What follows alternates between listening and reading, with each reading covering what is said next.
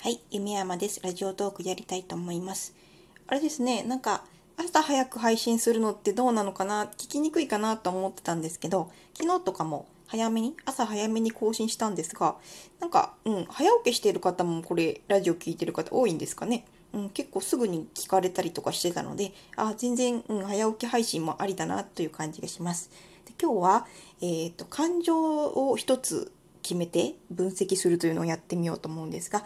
怒りやっぱりコロナでみんなすごい怒ったりやっぱ一番感情の中でなんでそうなっちゃうんかなってちょっとうーんってなっちゃうのがやっぱ怒るという怒りという感情だと思うんですけどもで大抵のことはあのウィキペディアを見るとその言語に関するあの正しい歴史とかどういう経緯でそういう言葉が生まれたかとかいうことはわかるんですがもっと古来からもう本当に原始人的な時からあるものに関してはあの知識が古いんですね。でうん、最初動物とかを研究して結果が得られたことをまだこんなねあのパソコンとかで仕事をするようになった現代でもそういうものだとして、うん、しているところがあるのであのすごい原始的な意味だとか古い言葉に関しては本当に今出てる情報が合ってるかなっていうのはもう一度確認した方がいいですね。でなんかウィキペディアを見た時にえー、本当にそうなのって思うことはあのそうじゃないと言える？疑問を全く感じないんです。そうだと思うことに関しては。えー、って思うってことはもうその時点で間違ってる可能性があるんですね。なんで、うん、よく分析してあの辞書を引いたら辞書に書いてあることが完全に正しいかっていうと時代によって解釈が変わってきますね。でやっぱり怒りに関してこうウィキペディアで見ると怒りとは人間の現象的な感情の一つで様々な要因、理由で起きるもの。例えば、目的を達成できないとき、体を傷つけられたとき、侮辱されたときなどに起こるものである。憤りとも言うって書いてあるんですね。うんこれを見ると、なんか、うん、今、YouTube とかですごい、あの、知識を披露したり、なんか、うん、こうやってしたら成功できますよみたいな起業家の人たちとか、なんかあの人たちなんでそんなことしてんのかなっていうのも、やっぱ怒ってほしくないっていう見方もできますね。目的を達成できない、夢を叶えられないだとか、収入が得られないっていうのは怒ることにつながるから、そういう知識を披露したり、なんか、うん、それこそ今流行りのオンラインサロンとかで、目的を達成する方法を教えることで人々を助けようとしているかもしれないです。なので、こういうあの負の要因として挙げられていることについて取り組めば世の中が良くなると信じて結果はね誰にもわからないですけどやってる人もいるかもしれないです。なのでこの体を傷つけられた時って書いてあるので、うん、やっぱり虐待とか暴力に対して反対していれば怒りというものがなくなるかもと思ってるかもしれないですね。で侮辱された時っていうのもやはり差別だとか暴言を吐いてはいけないっていう教育につながるかもしれないんですが、うん、でも私はずっと子供の頃から怒る人が理解できなくてなんで怒るのかなってずっと子供からずっとね考えてもう30手前なんですけどずっとこう観察してた時に実際の人間でもそうなんですけどドラマとかを見ててもねなんか同じ状況でも怒る人と怒らない人がいるんですよ。なのでこの怒りのウィキペディアに書かれてる目的を達成できない傷つけられた侮辱されたということが起こるというのが正しいなら誰もがそうなるはずなんですよ。でも侮辱されたらすごい向こうが面白がってくれたっていう風で喜んでくれる芸人さんだとか体を傷つけられたっていうのも、うん、なんか特に気にしない人もいるかもしれないですね。うん、で目的を達成できなくても私幸せだから、うん、別に怒ったりしないよっていう人もいますね。こういうふうに考えるとうんちょっと違うかなって。で私が自分で感じたことなので本当にそうかはちょっと調べてはないんですけど怒るっていうのは何かって自分なりに考えた時にわからないっていうことだと思うんですよ。これは全てに応用が効くんですね。例えば小さな子供が怒ってばかりいる。それはまだ赤ちゃんでわからないことが多いからですね。でも、年をとっても怒りっぽい人がいる。でもそういう人は自分でこういうものだっていう結構決めつけがあって、そうではない自分とは違う人のことを怒ったりしますね。これは相手のことがわからないからですね。そういうふうに考えると、私の中で一番腑に落ちる答えが、怒るというのはわからないということになるんですね。なので、うん、例えば恋愛のドラマとかで、もうあなたのこといいわって言って彼女がバッ飛び出してって、そこで彼氏が、いいよ僕だってわかんないよっていうふうに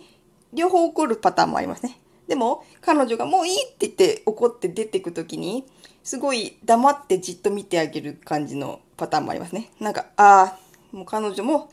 ちょっと彼女なりの、うん、都合とかあるし、もう僕の立場ではもうちょっと、もう怒ってる彼女のことをもうちょっともう、うん、温かい眼差しで見守るしかできないよ、みたいな。うん。で、この違いは何なのかって考えたときに、うん、両方怒るタイプっていうのは、その、相手もね、怒怒っちゃってね。で、あの、両方がお互いのことをわからないんですね。でも片方が怒っても、片方が怒ってない場合というのは、片方は相手のことが分かってないから怒るんですが、片方は相手のしていることがどうしてなのか理解してあげることがあるので、あ理解してあげることができるので、うん、怒ることはないんですね。わかるからです。そうなってくると結局はわからないことを減らすというのが一番あの怒りを減らすことになるかな。でクレーム？コールセンターとかで考えてほしいですね。ですごい、なんだこの商品はもう売り売りつけやがってみたいなちょっと変なおじいさんとか、あ、すいませんって言うとコールセンターのお姉さんたちもクレームの処理大変なんですが、あれもわからなかったから怒ってくるんですね。きちんとした説明をどうしてしてくれないのっていうことなんですね。なんで、あの、しっかりコールセンターの人たちが分かるように説明してあげることで、そのクレームを処理することができる。こういうことからも起こるというのはわからないと言えるんではないかと思うんですけども、ちょっとまだ浸透してこないですね。で、その、怒る、怒る。それは、あの、コールセンターの例で言うと、やっぱりきちんとした商品説明をするホームページなり、うん、マニュアルを作るとか、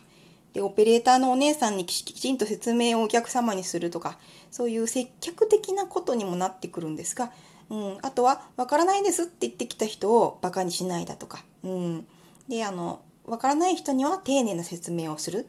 で、あの、相手がわからないって言って怒ってくる前に、あの、わからないという前提で丁寧に、うん、声をかけてあげるってことも、相手が怒ること、この世の中から怒りというのを消すことになるかなと思います。じゃあこれ広どうしてこの知識が一般的に受け入れられてないのっていうのも私なりに納得できる？うん、例えば今すごく豊かな地位にいて、うん、すごい周りから、うん、称賛されてる。そういう人たちが、もし怒ってるっていうことがわからないことだっていうのが認知されてしまうと、自分がもし怒ったりしてた時に、あ、あの人わからないことたくさんあるんだっていうふうに見られてしまう。そうした恥ずかしさから、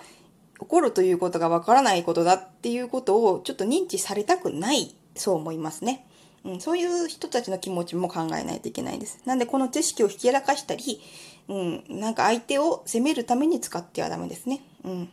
なので、正しく認知されてくるまでは無理に知識を広めようとしないっていうのも喧嘩を減らす原因になるので、で怒ってる人がいた時に、わかんないからですよねとか絶対言っちゃダメですよ。相手が傷つくから。ああ、わからないから、なんかわかるようにしたら、するには何したらいいかなって具体的なものを考えることに使って、相手には言っててはいけないことですね。で、あのー、怒る。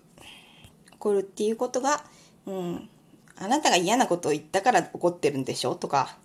あの我慢できないから怒ってるのね？とか、そういうのはやっぱり、ただ相手を責めてるだけなので、そういうことではないですね。相手が怒ってきたら、あ、なんかちょっとわかんないことがあったんだとか、自分がちょっと説明が足りなかったなとか、うん、間違った説明してたなっていうことを分かれば、うん、怒ってる人を怒らないでとか、うん、怒ることはダメですよとか、そんな気休めじゃなくて、あ、うん、怒ってるからちょっと、うん、どこが分かりにくかったっていうふうに聞けば、うん、ここは分かんないんだよっていうふうに、うん、相手もね。で、それを分かるようにしたらもうね、消えていきますね。うん、だからちょっと対処法を考えた時に矛盾することは、うん、間違ってるかなと思うので、うん、ちゃんとどうしてなってるかっていうのは本当の意味が分かれば、うん、簡単にねあの打ち消すというか、うん、解消することができますね。で例えば怒ることをせずに「これ分からないんですけど」って聞いたら相手が怒ってくるパターン。でも相手はこの自分が分からないことに対して詳しいですよね。分かってるのになんで怒るんだろうっていう風になるんですけど